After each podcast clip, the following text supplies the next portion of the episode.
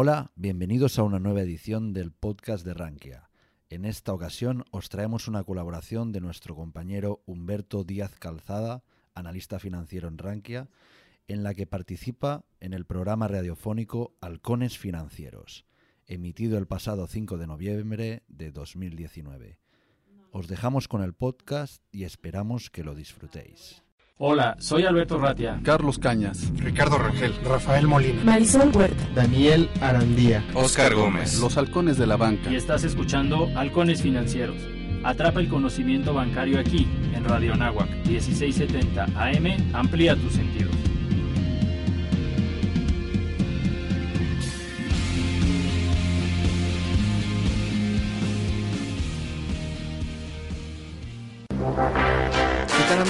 Financieros? Pues estamos aquí transmitiendo en un nuevo día, hoy eh, 5 de noviembre de 2019.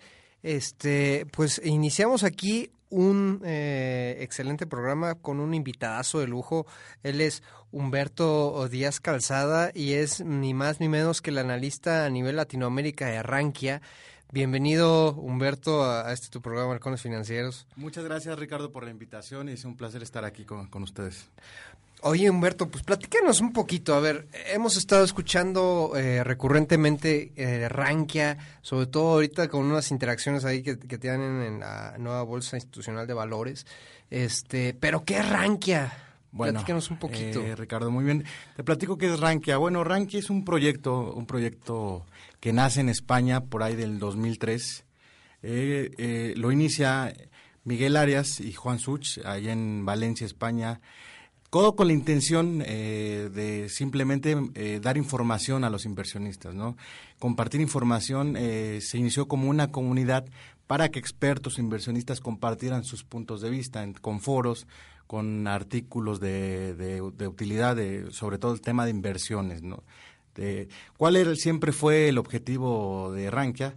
Tomar, que la gente eh, tomara mejores decisiones financieras. Y esto es muy, muy interesante porque fue una comunidad que nace en 2003 sin fines de lucro. No era la intención de los creadores, era un proyecto que, tenían. Y bueno, creció tanto que por ahí de 2007 ya se constituyó como una empresa en, en Valencia, España. Es, eh, iniciaron el proyecto y la expansión fue, eh, el crecimiento fue muy bueno, que ya en 2013 comienzan la internacionalización y ya empiezan a tener presencia en Chile, Argentina, en Perú, en Colombia y obviamente en México, donde eh, el fundador Miguel, eh, Miguel y Juan, bueno, los fundadores, vieron una gran oportunidad en, en Latinoamérica. ¿Por qué? Por el tema de la cultura financiera. Entonces, crea, vieron la oportunidad de comenzar a difundir la, la, información financiera y hoy es la comunidad en América Latina y en habla hispana más grande, más de 400 mil usuarios registrados. Wow, 400 mil usuarios en, en Latinoamérica. Eso, eso, es muy buen número, digo, para ¿cu ¿cuántos años tiene en, en Latinoamérica? En, seis años, tal? en seis años han tenido un crecimiento eh, exponencial y bastante bueno y ya Rankia está ubicado y lo interesante de Rankia es que eh, es un democratiza el mercado. ¿Por qué? Porque en este portal eh, varios expertos eh, escriben sus puntos de vista y los usuarios eh, escriben sus dudas eh, sobre instituciones financieras, sobre activos de inversión, sobre todas la, las dudas que tienen sobre inversiones en bolsa, sobre bancos, sobre tar una tarjeta de crédito, sobre hipotecas, cualquier distinto eh, instrumento financiero. Y la información que está en Rankia ayuda definitivamente a la gente primero a conocer los instrumentos y después a poder tomar una decisión. Y eso es muy importante porque en Rankia somos muy objetivos y tratamos de darle la información una información verídica y muy objetiva a toda la, a comunidad, sobre todo a la gente que está in interesada en, en invertir o en ten, tener, eh, adoptar un préstamo hipotecario, una tarjeta de crédito. Y eh, es muy curioso porque eh, también somos el Wikipedia de las finanzas para la comunidad este, universitaria en México. Wow. Wow, Somos una fuente padrísimo. de consulta, sí. Y, y, sobre todo que, como dices, está no limitado a la parte bursátil, sino claro. a toda la, la, educación financiera, desde la banca, este, todos los instrumentos financieros que hoy en día se, se utilizan. ¿Cómo van en el tema fintech, eh, Humberto? Eh, bueno, es un tema, yo, eh, es un mercado que desconozco, sí conozco lo básico, pero eh, estamos ahí en ese proceso también, ¿no? De que Evolucionando poquito a poco. Sí, todo este tipo de instrumentos, eh, ahora las famosas criptomonedas, que si bien no están reguladas, pues ya está tomando relevancia. Incluso sabemos que en Estados Unidos Facebook intentó o está intentando tener su criptodivisa, todavía está a, consenso del, Congreso en Estados Unidos, pero por ahí el mercado ya está teniendo una evolución importante. Sí, toda esa actualización que, se debe de hacer, pues eh, ahora sí, desde los profesionales de, en, este, en los temas bursátiles y bancarios, ¿no? Eh, esta evolución que, que ha tenido, yo creo que en estos últimos cinco años, todo el sistema financiero, pues ahí lo pueden ver en, en Rankia y, y sobre todo, eh, platícanos un poquito de la parte de, de, inversiones. Tú eres el especialista a nivel Latinoamérica de análisis este eh, bursátil y sobre todo de capitales, ¿no? Sí.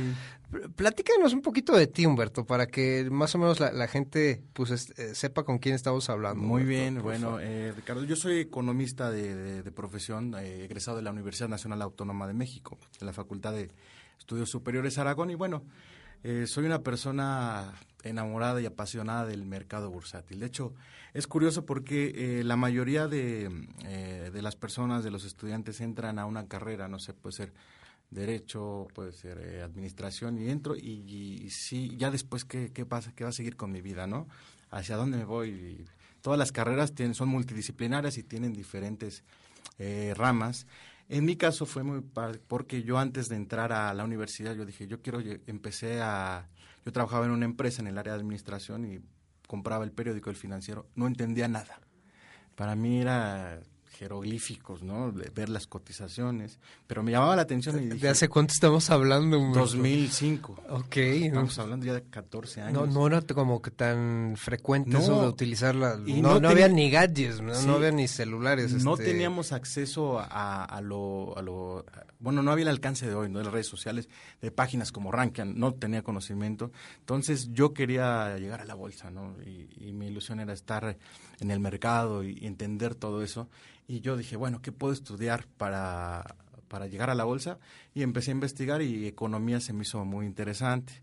Aparte porque en la prepa eh, eh, con alguna profesora vimos lo que es balanza de pagos, que es el Producto Interno Bruto. Entonces me gustaron ambas cosas. Dije, bueno, economía y fue el, el fin, el objetivo para, más bien el medio para llegar al, a lo que hoy me dedico.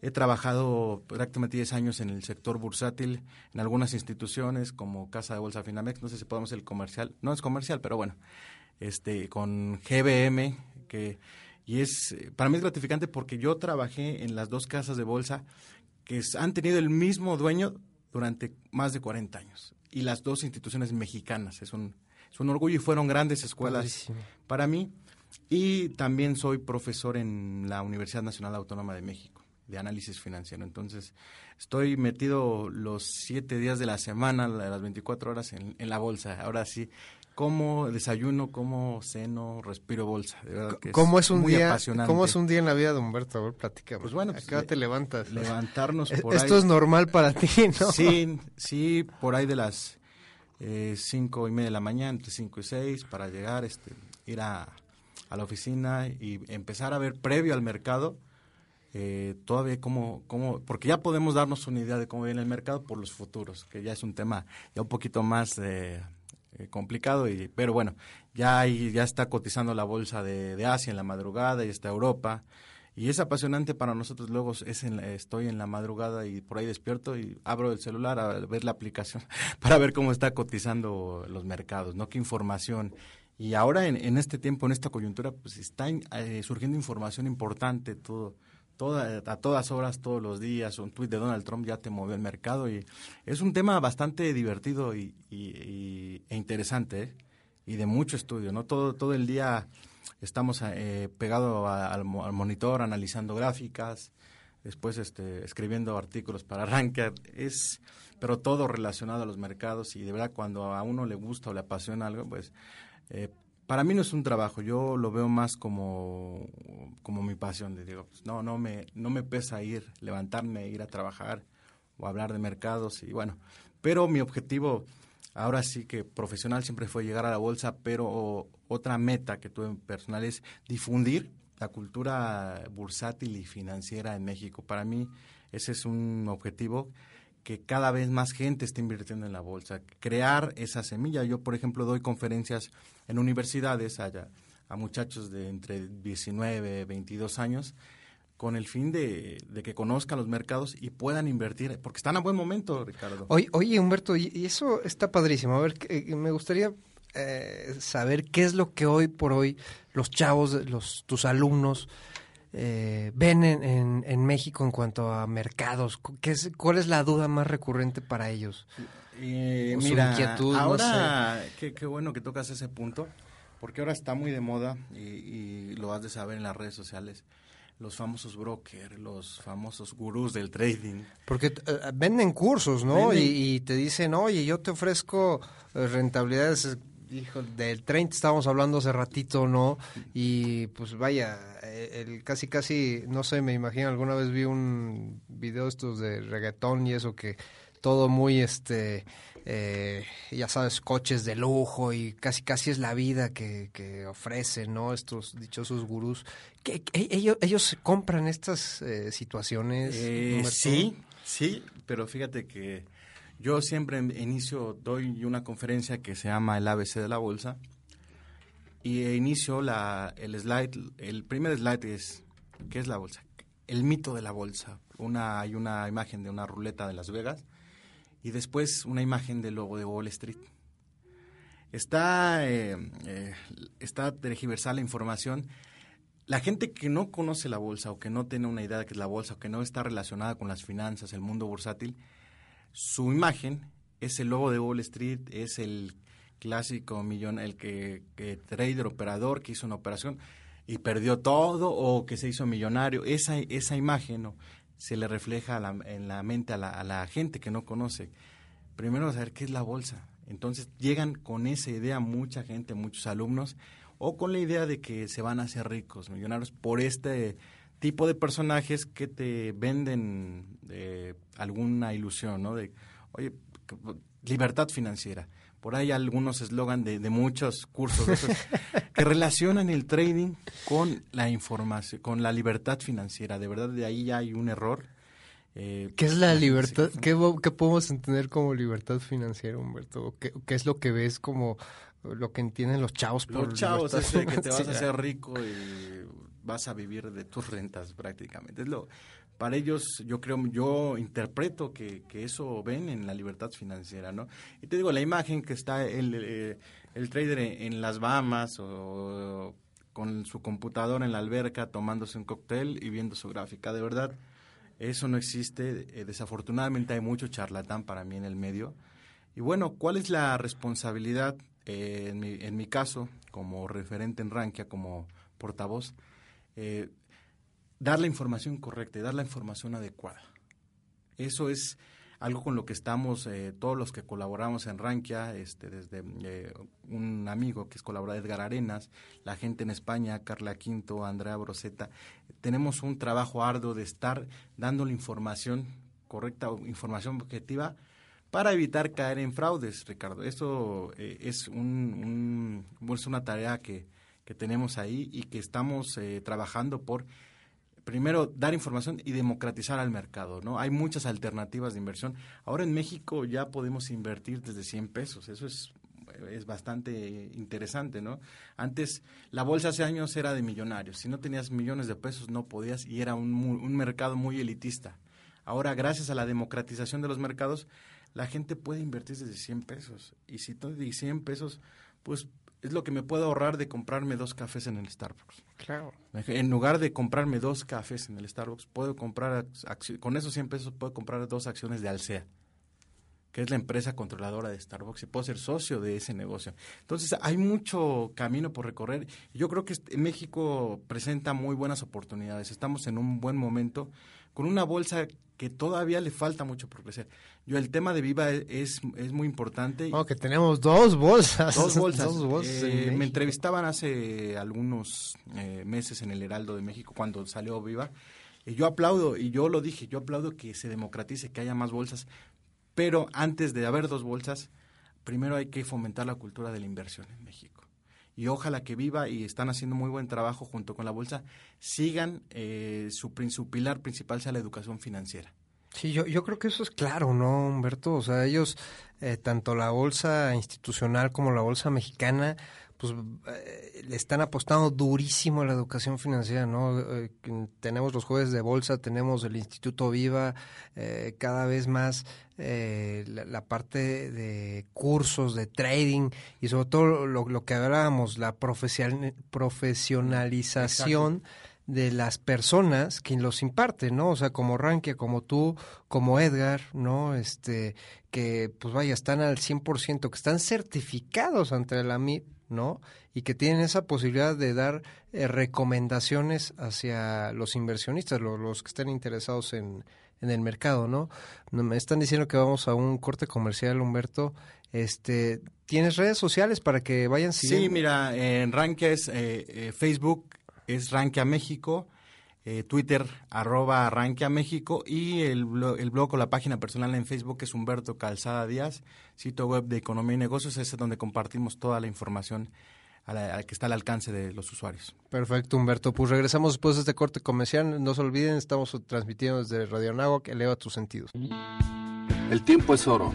Regresaremos con más conocimiento bancario aquí en tu programa Halcones Financieros. Los halcones financieros están aterrizando aquí en Radio Anáhuac 1670 AM. Amplía tus sentidos. ¿Pero le gustaba? ¿Qué tal amigos? Pues eh, estamos de regreso aquí en Halcones Financieros 1670 AM, eleva tus sentidos, y estamos con un invitadazo de lujo. Humberto es el analista a nivel Latinoamérica de Arranquia, eh, él es especialista en el mercado de capitales y es economista, y estamos platicando ahorita de, de, las peculiaridades del mercado, de, de que cada eh, bolsa, o sea, si hablamos de bolsas, pues cada bolsa es, diferente, cada mercado de capitales es diferente, cada país tiene su, su propia este modo de, trabajar. Platícanos un poquito, este Humberto, eh, dando continuidad a lo que platicábamos en, eh, antes del corte. ¿Qué es lo que ven hoy por hoy los chavos? ¿Qué les interesa aparte de esa libertad financiera eh, que, que tanto pulula en las redes sociales? Sobre todo, mira, están muy centrados ahora en activos eh, como las criptomonedas, el mercado forex. Eso eh, les gusta, ese dinamismo. No lo conocen, pero por esta misma información que les transmiten, eh, ese es su interés, ese tipo de mercados. Y como vieron, es que hoy el Bitcoin subió el 20%, piensan que lo van a obtener. Y que lo van a mantener, ¿no? Sí, es, es aquí hay un... Es muy importante el largo plazo en el mercado de capitales y tener paciencia, ¿no? Sobre todo esa visión como inversionista de que vas a un largo plazo, de que el mercado tiene que madurar. Sobre todo, mira, me, me preguntaban a mí alguna persona, es que, oye, Humberto, yo quiero poner una cafetería, negocio, quiero, sí, obviamente, pero, eh, y yo le dice, ¿por qué no inviertes en la bolsa? No, es que es más riesgo. A ver, espérate. Vas a poner tu cafetería, ¿no? Aquí, primero el tiempo de madurar, eh, nos dice el libro de finanzas, el retorno de inversión son cinco años. Debes esperar cinco años. Eh, el riesgo de que pues, no funcione, no hiciste un buen estudio de mercado. Ya tuviste una inversión en activos, en, en, las mesas, en las cafeteras, en las sillas. Y si no, pues sí, hay el riesgo de que pierdas todo tu capital. Si no hiciste un previo análisis, si el negocio no funciona por alguna situación. ¿Y qué pasa en el mercado de valores? Que es un mercado mucho más líquido. A diferencia de que, o, simplemente el mercado inmobiliario, porque mucha gente dice, no, voy a ganar más comprando un terreno, una casa, porque lo voy a vender más caro y va a subir el precio. Y bueno, sí, pero son distintos de mercados. No podemos comprar peras con manzanas. El mercado de valores, eh, lo que te ofrece capitales es liquidez al fin, como esté el mercado, yo liquido mis, vendo mis acciones y en 48 horas ya tengo mi capital. ¿Y la casa en cuánto tiempo lo vendo? Sí, no, por ejemplo, si yo compro una casa, un ejemplo, un millón, y el día de mañana tengo una contingencia financiera, necesito dinero, la casa la voy a tener que rematar a 600 mil, 500 mil pesos. Ese es el riesgo. Entonces, sí es buena la diversificación en las inversiones, eh, los bienes inmuebles, pero siempre, eh, como decíamos, decimos en el argot, no todos los huevos en la misma canasta. Y eso, eso es muy importante. Y el mercado de capitales, Eh, se debe de ser muy analítico en el caso de, los que somos analistas, de, ser muy estudiosos.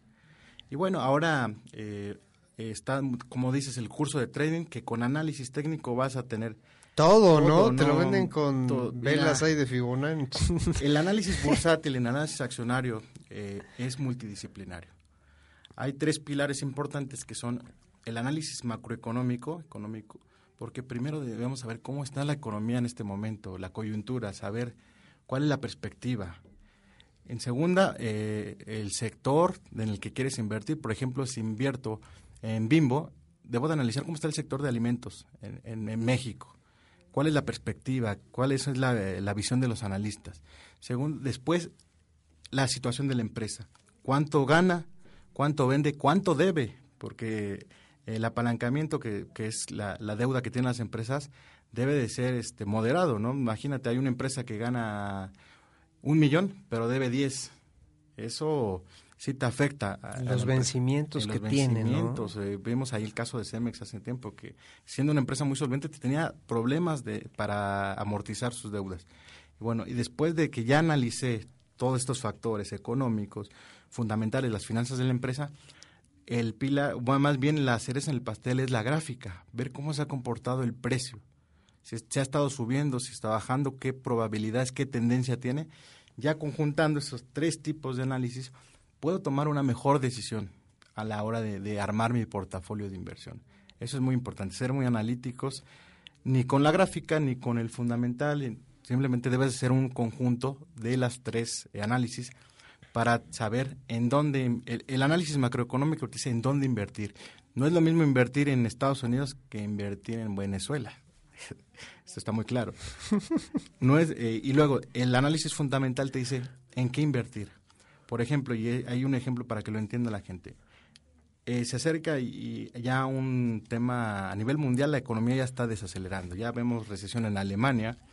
En México ya prácticamente, técnicamente, pues ya estaríamos, la economía se está contrayendo. y en los mercados emergentes pues hay, hay dificultades. El único que es, es Estados Unidos es el único que está sólido, pero al final todo eh, va, a haber un efecto donde esas economías, como tienen una relación importante comercial con Estados Unidos, vivimos en un mundo globalizado, un mundo donde la apertura comercial es pilar para una economía y al final las complicaciones que están teniendo las economías a nivel Latinoamérica, en, mercados emergentes, en Asia, van a alcanzar a Estados Unidos y vamos a empezar a ver efectos recesivos.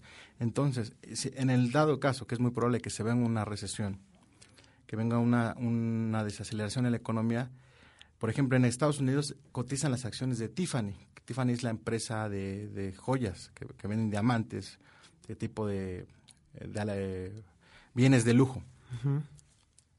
casi, casi, commodities, ¿no? Si lo podemos decir. Sí, pero bueno, eh, en un tema ya de crisis, en tema de, de, desaceleración, una persona no va a, preferir eh, comprar sus bienes de primera necesidad a un bien de lujo o a un bien duradero o un iPhone. Eh, no va a comprar un iPhone, va, primero va a cubrir sus necesidades. Entonces, si somos analíticos, es preferible invertir en una empresa como Walmart, porque sabes que es una empresa que venga una crisis o no, ellos tienen que seguir vendiendo porque su, comercian bienes de primera necesidad.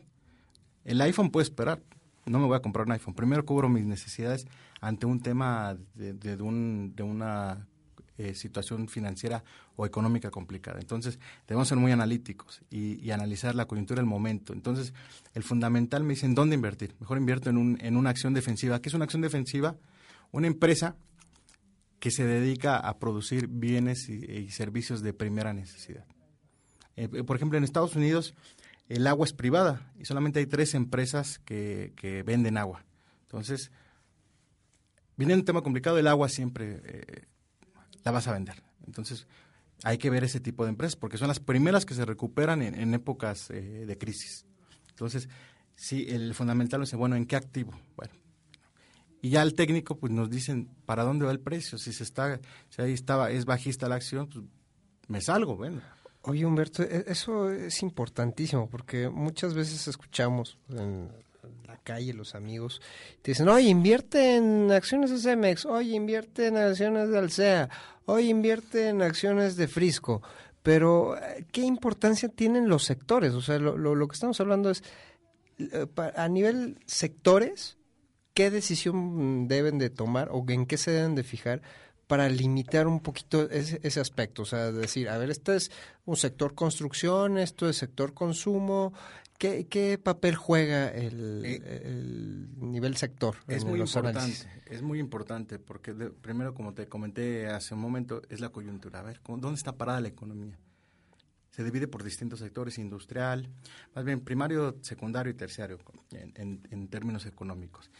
Y como te digo, hay sectores fuertes. Cada país tiene eh, una fortaleza. En el caso, bueno, en Estados Unidos la, la, la economía es principalmente consumo, el 70% es consumo. China es un productor, es maquilador por excelencia. Entonces, eh, hay algunos otros países que el turismo es su, su fuerte, ¿no? Hay que, primero hay que ver qué sector tiene fortaleza en una economía y que nos podamos ver beneficiados sobre las acciones que cotizan en, la bolsa, ¿no? Hay, incluso hay un índice de sectores en, en, tanto en Estados Unidos, en México, sector viviendero, sector, hay índices que replican un sector. Pero ya haciendo un análisis eh, más profundo, análisis económico, debemos ir desmenuzando, a ver, sector por sector. Y yo creo que eh, para el tema ya de una decisión de inversión, hay que apostar por los eh, sectores que tengan, eh, que estén mayor fortalecidos. Por ejemplo, en el caso de México, el principal, uno de los principales motores es la maquila en el sector automotriz, la fabricación de autos. Pero vemos un sector contraído, que han caído, por ejemplo, las ventas han caído de manera importante. Entonces, y lo vemos reflejado yo que soy me especializo en el mercado de Estados Unidos la acción de Ford sí ha tenido una, eh, un ajuste, una caída muy importante desde, desde hace años. Hay algo que nos dice que el sector automotriz no está teniendo ese dinamismo o está estancado. Entonces, si, si yo observo una, un debilitamiento en un sector como el automotriz, definitivamente no invertiría en una acción que se relacione a la fabricación de autos. Obviamente hasta que yo empiece a ver señales de, recuperación, ya podría considerar invertir en, un, en una empresa como Ford, General Motors, ahora Tesla. Entonces, es, eh, eso es importante. Oye, Humberto, eh, yo creo que vamos a dejar al final algo muy interesante sobre la economía de Estados Unidos. Y sobre todo este, te agradezco que hayas escrito ahí para la revista Horizontum, hay un muy buen artículo eh, pues celebrando cuántos años de, esa crisis Desde el que 29 ya se cumplió el jueves negro. Y, bueno eh, no es con ese tipo de artículos no es que uno quiera meter miedo y se va a venir una crisis. Simplemente son ciclos no son ciclos y, conociendo el ciclo eh, económico pues podemos comprender mejor la situación, ¿no? Es que va a haber crisis, que sí, crisis siempre va a haber. E, explícanos un poquito qué es eso de los ciclos para que nos entienda. Bueno, más bien el, ciclo económico son las fluctuaciones que tiene una economía, ¿no? Eh, se compone de cuatro etapas, que primero es el auge, que es en la, donde está Estados Unidos ahora, donde hay pleno empleo, donde la producción aumenta de manera importante, la gente tiene dinero para comprar y para consumir, entonces es una época de prosperidad para una economía. Luego de eso, después, eh, como dice el dicho, de todo lo que sube tiene que bajar. Pero eh, cuando empiezan a producir de más las empresas, cuando empieza a haber eh, exceso de oferta, pues obviamente ya va a haber producción que ya no van a vender. Y obviamente esto te empieza a generar, empieza a aumentar la, y la demanda empieza a bajar, empieza a haber menos dinero en la economía. Y eso también, ¿por qué? Porque cuando hay inflación, cuando hay mucha demanda, aumentan los precios, entonces la gente encargada de la política monetaria, que son los bancos centrales en Estados Unidos, la Reserva Federal, en México el Banco Central, ellos empiezan a, tomar mecanismos para bajar la inflación y lo que hacen es muy fácil, Ricardo, quitan dinero de la economía por distintos instrumentos. Entonces, al tener menos dinero, la gente va a consumir menos, eh, la actividad económica se va a frenar y empiezan después ya un tema de desaceleración, que es la siguiente etapa donde empieza a haber menor crecimiento en la economía, menor consumo, empieza a desacelerar y entonces ¿qué vamos a ver ahí? Empezamos a ver que hay, menos, hay más desempleo, eh, hay menor producción, eh, los bienes empiezan a escasear y ya después de esa etapa al final es la famosa crisis, ¿no? Donde pues, la tasa de desempleo es alta, donde eh, no hay bienes y servicios, no hay, se escasean los bienes, aumentan los precios, y entonces otra vez la política económica tanto fiscal, bueno, para que entienda la gente qué es la política fiscal, es la gente, es la parte de la política económica que se encarga de los impuestos, de distribuir ese dinero que nosotros le pagamos a Hacienda, en el caso de México. La Secretaría de Hacienda es la encargada de la política fiscal. Ellos se van a, a ver, yo recibí tanto dinero de los impuestos de los mexicanos, esto lo voy a distribuir en dos tipos de gastos, que es gasto eh, corriente y hay gasto de capital para las, los gobiernos. El gasto corriente pues es el sueldo de los eh, funcionarios, es este eh, todo el gasto que, que hace, eh, ¿cómo, cómo, me, ¿cómo, me, explico? Todo lo que gastan en, en un gasto que no, no, es que sea inútil, pero es un gasto que... Pues, sí, no más administrativo. Administrativo, ¿no? exacto, es, es, el término correcto. Y por el otro lado, el gasto eh, de inversión, que es el gasto donde invierten en infraestructura, construyen un puente. Que sea más trascendente, más... Exacto, te, te, genera un mayor impacto. Entonces, ese tipo, eh, ellos, la Secretaría de Hacienda se va a encargar de distribuirlo. Y bueno, entonces cuando se viene un tema de crisis, lo que hacen los gobiernos, te cobro a veces menos impuestos para que tú te motives a invertir como empresario, para que la gente tenga más dinero y empiece a reactivar la economía. Por el lado de la política monetaria, ¿qué hacen? Es bajar la tasa de interés. Hay un tema muy interesante con la tasa de interés. La tasa de interés, la gente te da mil conceptos. El interés es la ganancia, el interés no. El, la tasa de interés es muy simple, es el precio del dinero. Lo que me cuesta pedir un préstamo. Claro. Entonces lo que hace la, la, los bancos centrales es bajo la tasa de interés para que yo como inversionista yo diga, bueno, pues me van a pagar menos por un sete. Pues mejor me voy a, me gasto el dinero o me voy a otro mercado, como el accionario. O en el caso de tengo una tarjeta de crédito, pues si me bajan la tasa de interés y te veo un, una tasa atractiva, pues yo consumo más, consumo me, me endrogo, ¿no? Consumo, me endrogo, y eso hace que se vuelva a reactivar la economía. Y ahí vamos de vuelta a la recuperación, para después nuevamente llegar a tope y bueno, nuevamente otra vez es una montaña rusa que aproximadamente la teoría económica nos dice que dura entre 7 y 10 años en un ciclo económico. Es lo que va a tener de, prosperidad, bueno, más bien de recuperación la economía, donde va a estar la actividad económica eh, más dinámica y después de 10 años, pues por ahí empieza ya a agotarse y nuevamente volvemos a, al mismo eh, lugar. Oye, Humberto, eh, hablábamos de acciones eh, que, son en estas situaciones un poquito, eh, vaya, que son contracíclicas, ¿no? O que están acíclicas con el, el, el mercado, las condiciones económicas. ¿Existen sectores que podamos leer en el mercado que digas, oye, el sector eh, automotriz, el sector industrial, son de los primeros que se ven desacelerados y que después llegan a tener impacto. Sí, en la economía, un sector procíclico, que, es, que significa procíclico, que va muy correlacionado con el ciclo económico, es la construcción y en Estados Unidos la venta de viviendas. Este, este sí nos da un panorama más claro de cómo va a estar, cómo está la economía, cuál es el, la posición de la economía. ¿Por qué? Porque al fin y al cabo eh, los bienes inmuebles son o la construcción son son son inversiones duraderas, ¿no? Por ejemplo, y el sentimiento también influye mucho. Eh, cuando no hay confianza, no hay buena perspectiva de la economía, la gente deja de comprar casas o yo no o no adquiere créditos hipotecarios porque digo, bueno, y es la es, gente es a largo plazo, dice, no, tengo es esa si me drogo rentita. con la con una hipoteca voy a 10 años, a 15 años, no, mejor no, y empiezan a, a bajar la demanda de, de este tipo de activos. O los constructores hijo no no voy a construir porque la situación en México económica no, no está bien no, no, mejor no construyo y empieza a contraerse Vamos a un breve corte comercial, Humberto, para seguir con, con esta eh, excelente explicación de los sectores. Estamos transmitiendo 1670 AM, eleva tus sentidos. El tiempo es oro. Regresaremos con más conocimiento bancario aquí en tu programa Halcones Financieros. Los halcones financieros están aterrizando aquí en Radio Anáhuac 1670 AM. Amplía tus sentidos. Amigos del Halcones Financieros, pues regresamos nuevamente con Humberto Calzada. Humberto, a ver, estábamos platicando de los sectores y, sobre todo las industrias que se ven afectadas en una etapa de desaceleración. ¿Cuáles son los primeros eh, que sufren en las consecuencias de esta desaceleración? Y estamos platicando del sector construcción y sector vivienda. ¿Por qué, por qué esa eh, falta de, eh, interés a largo plazo, si lo queremos ver así, del consumidor, ¿no? De estos bienes. Sobre todo por un tema, Ricardo, de incertidumbre. La gente, eh, hay un sentimiento, mira, hay un tema coyuntural en México, y digo, yo no me, nunca me meto en temas políticos, no me gusta, pero yo tengo la visión de los mercados como analista. no, pero hay una realidad. ¿Qué es lo que ¿Cuál es el sentimiento del mercado?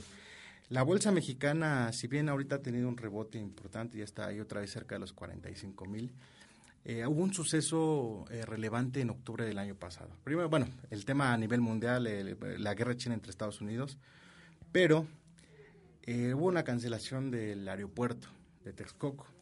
Eso creó un sentimiento negativo en los inversionistas y en, la economía mexicana.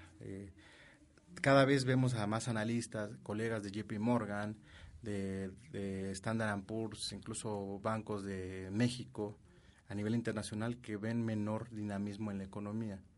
A lo mejor este eh, uno eh, bueno, la función de uno no es eh, criticar ni siquiera las, las acciones del gobierno, simplemente sobre las políticas que está adoptando económicas el gobierno, algunos analistas creemos que sí pueden tener un impacto negativo, ¿no? Sobre todo el tema, hablábamos hace rato del gasto público, el gasto público debe estar, eh, y para ponerlo de ejemplo, enfocado al desarrollo y al crecimiento económico. Eh, es mejor, bueno, desde nuestro punto de vista como economistas, que el gasto se invierta en infraestructura para que para que las empresas tengan ese incentivo de invertir y tengan mejores condiciones para invertir. Entonces es importante desarrollar infraestructura.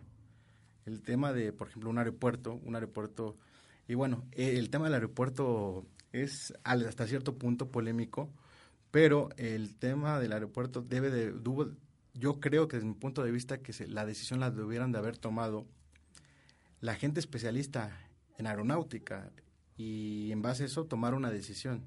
Yo creo que a lo mejor algunas medidas que se están tomando actualmente es lo que está causando esa desconfianza por parte de los inversionistas si la postura de algún empresario dice, bueno, pues ¿cómo voy a invertir si me pueden cancelar el proyecto? O, en el caso de la ciudadanía, bueno, es que no sé si voy a mantener, no voy a, no voy a, tomar un crédito hipotecario porque no sé si me voy a durar en el trabajo, no sé si me van a despedir, que ya se están viendo recortes, eh, sobre todo en el sector... Eh, construcción, ¿no? Sector, más bien el sector gobierno y obviamente el sector construcción. Si no gasta el gobierno en infraestructura, las constructoras no van a tener trabajo. Oye, pero hay mil proyectos según el, gobierno de infraestructura y, dicen que no no es este necesario. ¿Qué, eh, hablando desde el punto de vista económico e inversión, que es eh, lo que estamos tratando aquí, ¿qué hace falta en esos eh, proyectos de infraestructura? O sea, que sean, eh, digo, tú, tú como especialista económico, antes era construir puentes y construir puentes a lo mejor sin ríos, ¿no? Hoy, ¿cuál, ¿cuál es la dinámica que ven los inversionistas en los proyectos de infraestructura, Humberto? Mira, sobre todo que tengan un impacto económico, eso es importante, y saber aprovechar eh, las condiciones. México es un país muy rico en, pues, en diversidad eh, ecológica. Tenemos todo, tenemos desierto, tenemos playas, tenemos bosques. Entonces, por ejemplo, no vas a construir una maquiladora en Chiapas, porque no te da condición. En Chiapas, dedícalo a la agricultura, explótalo. Para eso está el norte, donde está la ganadería, está el sector industrial. Estratégicamente México tiene eh, las condiciones para ser un país, una potencia económica. Simplemente eh, se debe tener la visión de dónde puedo generar un impacto económico, dónde puedo sacar ventaja o un beneficio. Eso es importante y esa es la visión que tienen los economistas.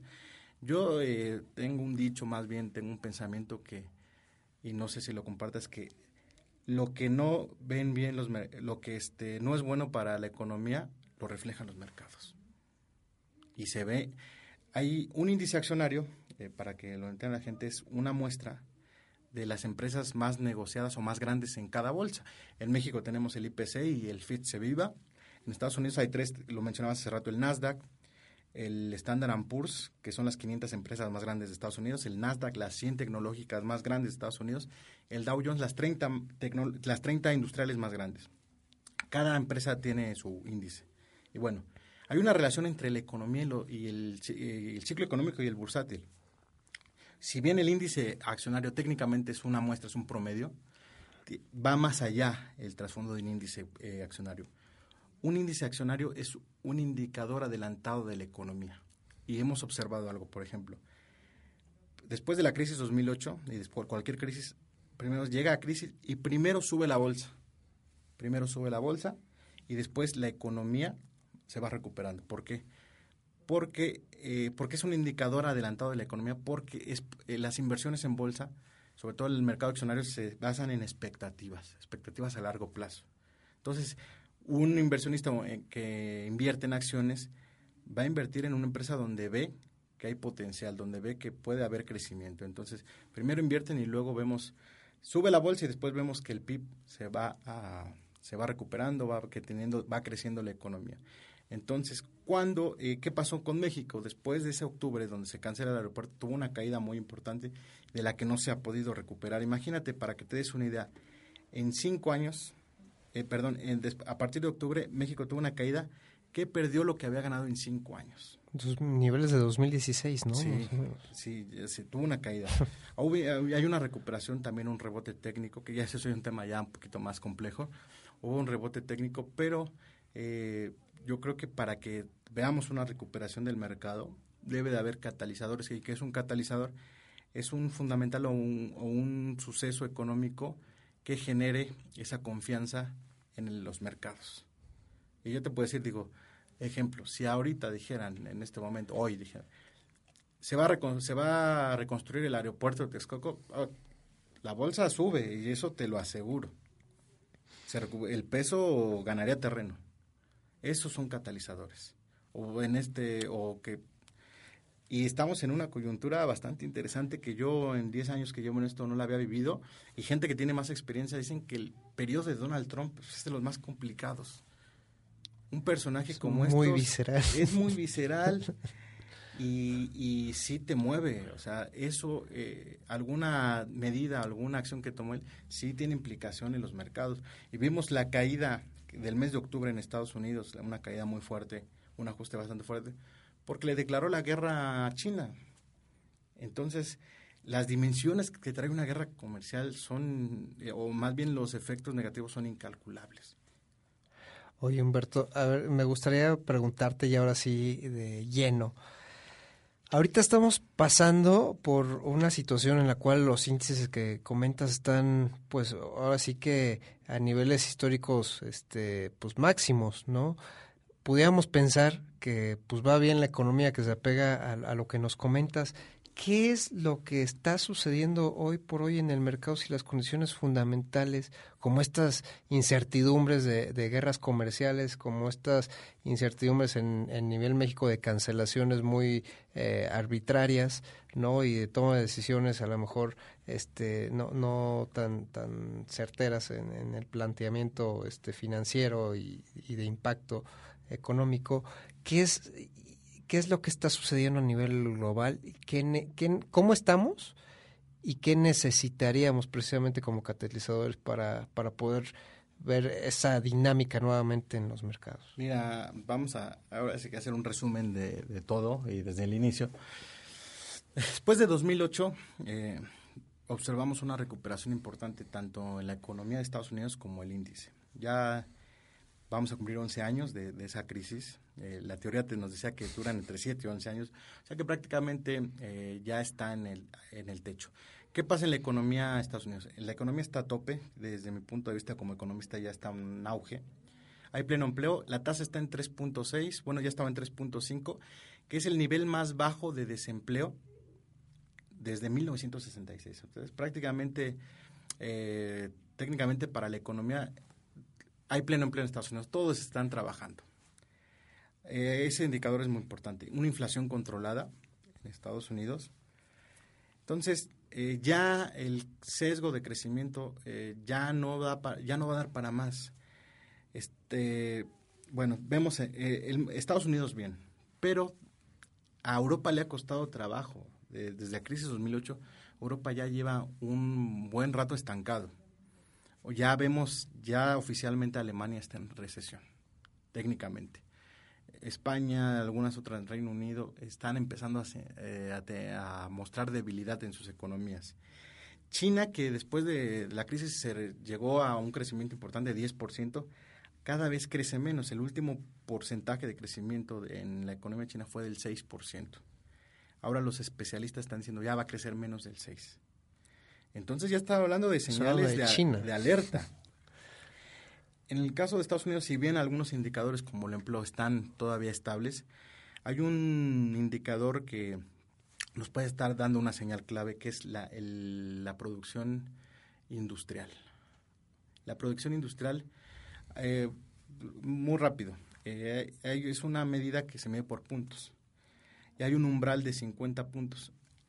Años anteriores estaba ese dato se estaba arriba de 50, entre 70, 80, la, el, la economía nos dice más bien los conceptos de análisis. ¿no? si ese umbral baja de los 50, aguas, porque ya te está dando mostrales, de, eh, dando señales de, que puede venir un tema de desaceleración recesivo.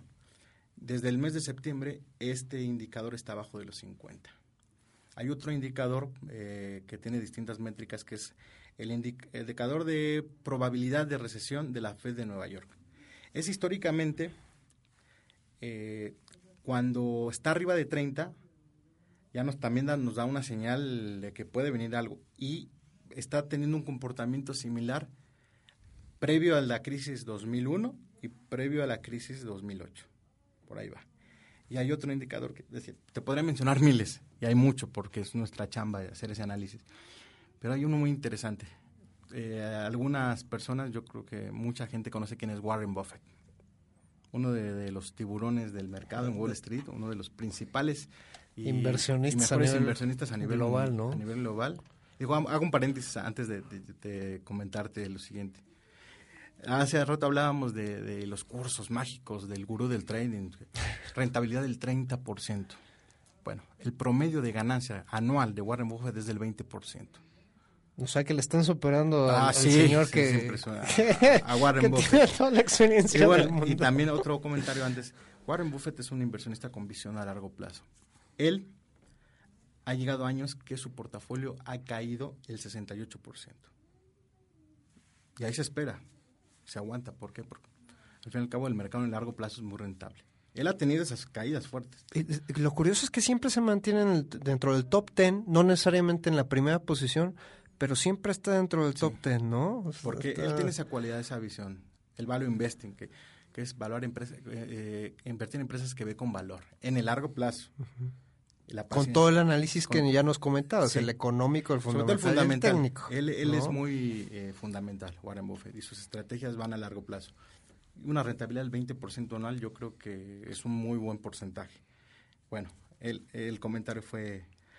Pero bueno, voy, este señor tiene un índice, bueno, hay un índice que se lo dedican a él que se llama el índice Warren Buffett. Este nos muestra que la cantidad de liquidez que tiene él en, su posición. Cuando está invertido y cuando está, empieza a sacar posiciones. Históricamente él ahorita está sentado en dinero. ¿Por qué? Porque está líquido. Está en uno de los puntos más altos, el indicador, y, y mostró un comportamiento similar en el 2001 y en el 2008. O sea que tiene lana para cuando se, caiga esto, compras o qué? Se está esperando. Se está esperando. Hay otro indicador que se llama VIX que mide la volatilidad del Standard Poor's 500 que está técnicamente en el piso. Está, ya están eh, hablando en términos de análisis técnico, ya está cerca del piso histórico. ¿Qué esto qué quiere decir? Que entre más bajo esté, más arriba está el estándar Es más la, sí, exacto. El piso del VIX es el techo del estándar Poor's. Eh, así actúa. hoy vemos máximos históricos, vemos un cierto optimismo de los partes de los mercados. ¿Por qué? Porque hay especulación. Se ha subido la bolsa porque hay un posible acuerdo. Pero ya llevamos 14 reuniones entre China y Estados Unidos y no se llega a nada. En muchas de ellas ya había un acuerdo, ya se va a firmar y al final no se firmó nada. Hoy antes, viniendo para acá al estudio, estaba viendo en una de mis aplicaciones de información financiera, hay un portavoz no oficial del gobierno chino que dice, China va a ponerse muy duro en las negociaciones y va a querer eliminar los aranceles. Conocemos a, Donald Trump, lo visceral que es, dudamos que, lo haga. Y viene, ojo, hay otro factor de riesgo importante. Vienen las elecciones en 2020. En ese afán de Donald Trump de crear empatía con el electorado, de su dicho América para los americanos. El tema populismo. Va a empezar a tomar medidas eh, para agradarle al, electorado, donde no, Estados Unidos, es, vamos a defender el nacionalismo y va a empezar a atacar a China. No se ha firmado el Tratado de Libre Comercio, es un mm. tema pendiente. Y bueno, también a sus medidas pues, están los demócratas que pueden ser una piedra en el zapato para Donald Trump. Entonces, hay una coyuntura, aparentemente hay una calma en los mercados, pero las eh, históricamente las caídas fuertes en las bolsas se vienen de una época de euforia, de una época de optimismo. Hay otro factor que es la evaluación eh, de las acciones. Vemos un mercado caro. ¿Qué significa esto? Contablemente las empresas tienen una, un valor, las acciones tienen un valor, pero el mercado tiene otro valor. Entonces, eh, hay un indicador que se llama el PER, que nos muestra qué tan caro está la bolsa. Y, rápidamente. Por ejemplo, si una acción cuesta en el valor contable, su valor real, 20 dólares, el mercado, en el mercado está en 200 o 300 dólares. Está muy lejos de su valor real. ¿Qué, ¿Qué significa esto? Que están infladas las acciones, están muy caras, están sobrevaluadas. Y otro dato interesante, en este momento la sobrevaluación del mercado es más de 30% que 2001 y que 2008. Está mucho más inflado el mercado. Y eso es muy peligroso, porque decía Alan Grispan, economista estadounidense, eso es esa, esa burbuja que se infla es exuberancia irracional.